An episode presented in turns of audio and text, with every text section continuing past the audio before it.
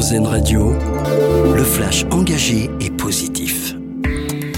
Bonsoir à tous. Prudence ce soir sur le nord-ouest de la France. La tempête Kiaran devrait balayer une partie du pays, de la Gironde au nord-Pas-de-Calais en passant par la Normandie et les pays de la Loire.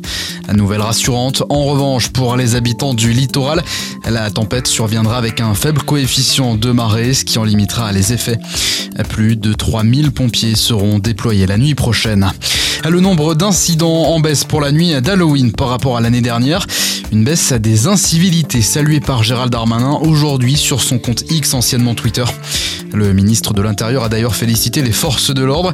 Le nombre de voitures brûlées a baissé de 48%. Il en va de même que pour les interpellations. Elles sont passées de 166 l'année dernière à 55.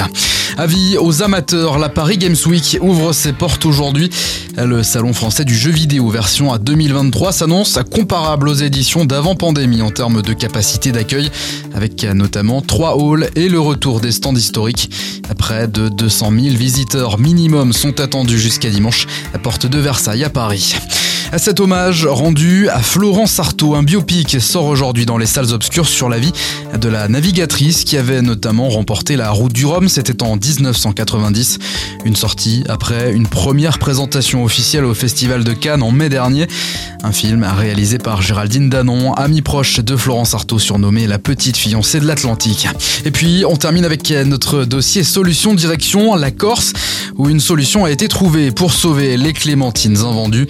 La coopérative Corsica Comptoir a investi dans de nouvelles machines pour les transformer en jus de fruits. Ainsi, les clémentines ou encore les oranges et les citrons non commercialisés seront utilisés afin de limiter le gaspillage alimentaire.